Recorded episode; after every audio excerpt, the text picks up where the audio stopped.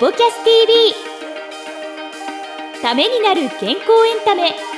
この番組はスポーツを通じて人々の健康生活の実現を目指す5台の提供でお送りいたします。YouTube 版ではエクササイズ動画もお楽しみいただけます。こんにちは早川由です。石崎裕太です。ためになる健康エンタメスポキャス TV 今週もよろしくお願いします。お願いします。さあということでこれ見た方ね、はい、俺いつもと今日違うんじゃないというだいぶ違います。だいぶ違いますよね、えー、もういつもはね横浜市内で結構撮ってますよね。そうなんですさすが五代さんだけ。なんですけど今日はですね実は横浜市を出てというか神奈川県を出てね、うん、もう大宮まで来ています。この後ねゲストでご登場いただくウォーキングコンディショニング歩みの藤井智之先生にですね、はい、今回ね僕らが出張で逆にインタビューさせていただくということで来ていますので、このようなここ先生のですね、治療院の中になっていますので、今年最後のゲスト、どんなお話を伺えるのか、これから楽しみにしていただけたらと思います。はいそれではどうぞ。どうぞ。今日はですね、えー、大宮にあるウォーキングコンディショニング歩みにお邪魔してですね、藤井智之先生にお話を伺いたいと思います。藤井先生よろしくお願いします。よろしくお願いします。実はですね、今回僕は藤井先生からですね、僕も妻も母もちょっと日頃からお世話になっていてですね、ちょっと逆に緊張してるんですけど、あの石崎さんね、まあ今日初めて藤井先生でもおかかるので、でねええ、藤井先生がどんなことされてるのかとかも気になると思うので、はい、石崎さんにちょっといきなりバトン渡したいと思います。まず、ここまで東大宮駅から徒歩5分っていうことを聞いてたので、歩いてきて、そのまま地図通りに来たんですけど、勝手に治療院っていうか、そういうあの、店構えっていうか、ボーンとなんかあるのかなと思って先入観で歩いてきたら、ご自宅兼治療室っていうことで、はい、ちょっと迷ってましたもんね。もう迷っちゃって、東大宮でなんかちょっとおのぼりさん的な感じで、キョロキョロキョロキョロこうしてたっていう感じだったんですけど、さりげなく、歩みという看板がありまして、なんかその、なんていうの、ちっちゃくあって、謙虚なんですよ。謙虚、先生にお会いしたらなんかその雰囲気、その佇まいがなんかわかるような感じでっていうところなんですけど、そこは本当に僕も学ばなきゃいけないところなんですけど、ここはどんな場所なんでしょうか？大学病院で勉強させていただいたシューズの中敷き、はい、インソールというんですけれども、うん、それを細工することで患者さんや選手の姿勢や歩きを変える。それで痛みを和らげたり運動のパフォーマンスを上げるっていうようなことを中心に活動している治療室になります。あそうなんです。今あの姿勢ですとか、はい、歩き方っていうところ、はい、それはあのインソールを作ることによってそういったことによって改善されるっていうそうですね。全身の骨が約200数個あると言われてるんですけど、うん、特に足元から変えることでもちろん骨盤から背骨を通って頭の位置まで前後ろ左右回線っていうのはインソールで簡単に変えることができるんですね。これは早川さんも以前からそういった形でインソールから入って体の改善っていうところを体感してきたんですそうなんですよ。だからなんかインタビュアーされると逆に新鮮な感じですけどね。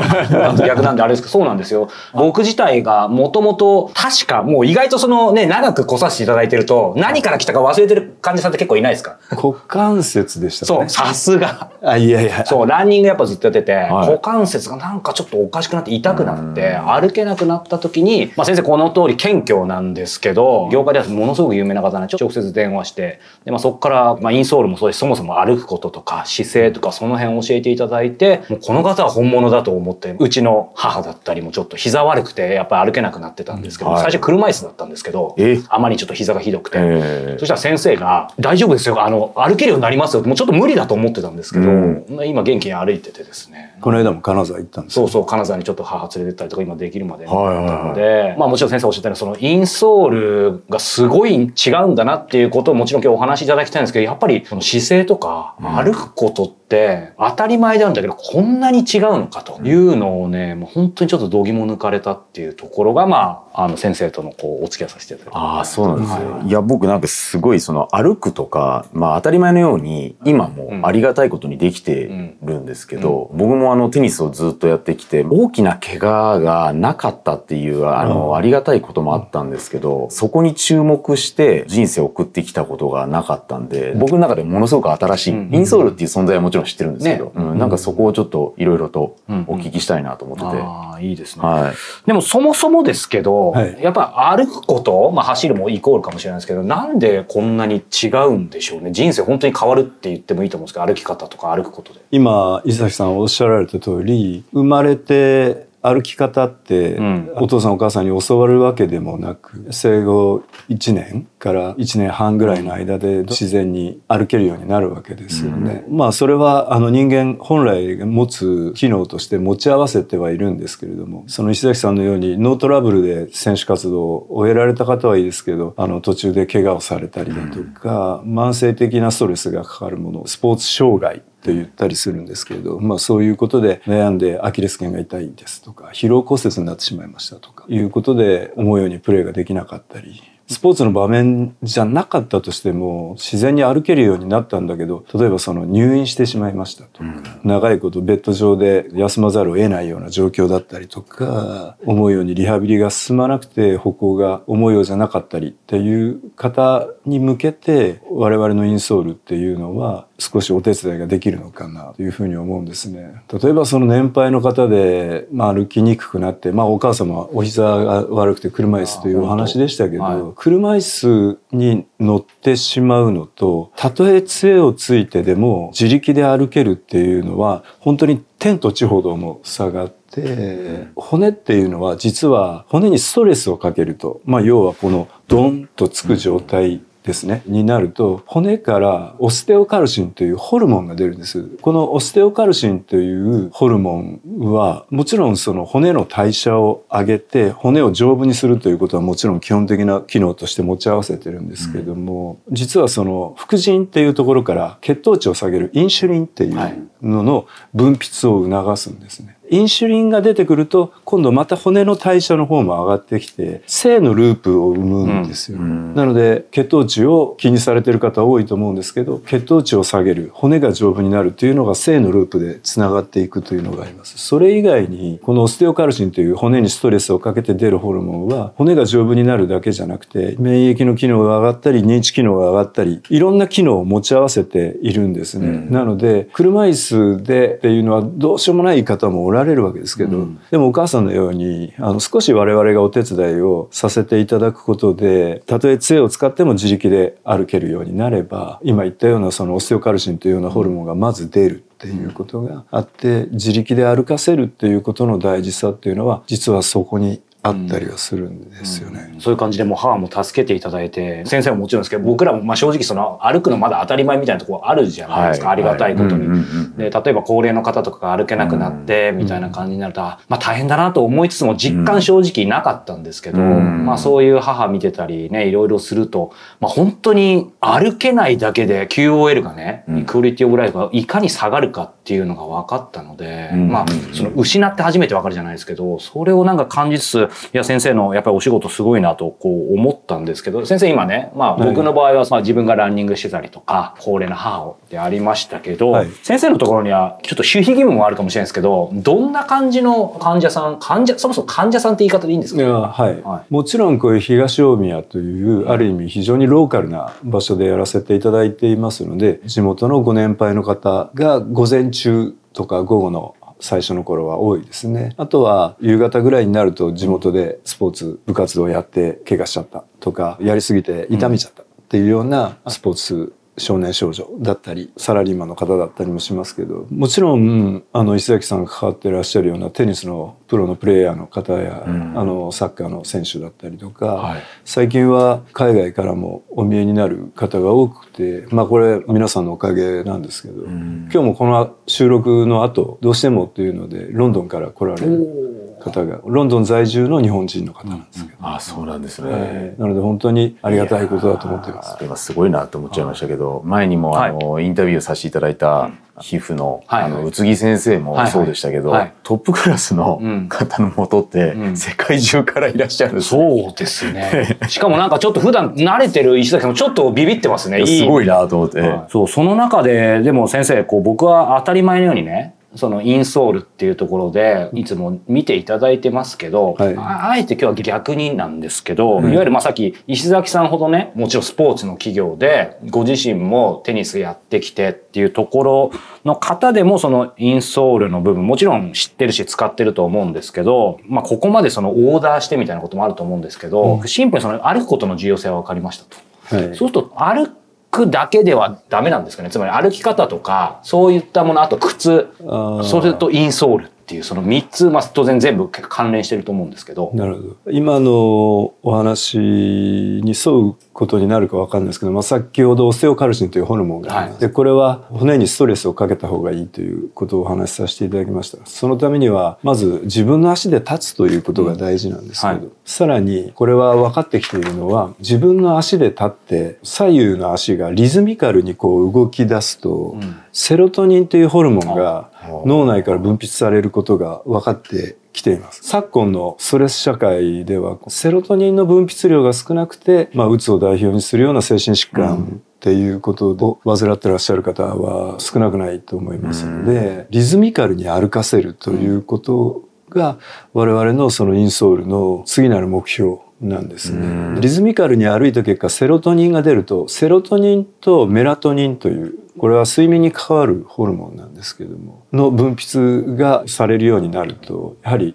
夜よく眠れますという。もちろん精神科の疾患でうつの方にはそのセロトニンを出すお薬っていうのを出しますし睡眠外来っていうのも少しずつ増えてまいりましたけどそのメラトニンを促すようなっていうことがお薬で出されるわけですけど我々のインソールっていうのは、まあ、全ての人が対応かどうかは分からないんですけどもちろん全ての医療っていうのは全ての人に効くかどうかっていうのはありますけどお薬を使わない状態の中で歩かせるさらにリズミカルに歩かせるということでそういったお薬を減らせたりひょっとしたらなくしていくっていう可能性を秘めているですよね。我々のその理学療法というかそのインソールっていうことはですね、はいうん、まだまだ我々もその研究の途上にありますのでもっともっと症例を増やしていくともっとはっきりしたようなことがエビデンスとして分かってくるかなというふうには思うんですけど、うん。うん、先生その今理学療法ってキーワード出てきましたけど、はい、そうすると先生は、まあ、今このね独立会議をされるまでの経緯つまりもともと例えば理学療法士をされてたとかなんか整形外科とかどんな感じのその前あったんですかね。石崎さんと同じようにまあ僕はあの水泳だったんですけど日本最大手のスポーツクラブに所属して水泳のコーチをえー、そうだったんですか、えー、大学が僕横浜なんですけど、はい、横浜で大学生してる頃にちょうどすぐそばにあの天皇町というところが、はい、よくよく知ってます。天皇町よく知ってます。ね、そこにあのスイミングスクールとテニススクールとはい。ああ、なるほど。もうよくわかりますよ、ね。木地村さんなんていう。ああ、もう、もう久しぶりに来ましたけど、有名な、ええ、方ですね。そこにあの所属して水泳の指導者だったんですよね。そうだったんですね、はい。もう若い時から19歳ぐらいからずっとやってて、10年ぐらいやった時に水泳の指導者はいいかな。って思った時期がなんか後から何か聞くとやっぱり20代後半から30代ってなんか人生見直すというのかこれで本当にいいのかなって思う年齢らしいですね。水泳の場合は腰痛だったりとか、肩痛で結構治療院でお世話になることが多くてでそこの治療院に行ったりすると次の日また練習できたり、うん、なんならあの試合でパフォーマンスを上げたりっていうあこういうお仕事あるんだなと思って調べてもう一回学校へ行き直したっていう経緯があるんです、ね、ああそうだったんですね。でまあたまたままだ学生だった頃に僕の師匠となる入谷先生という先生が昭和大学藤ヶ丘リハビリテーション病院におられてそこを見学させていただいてこれはすごい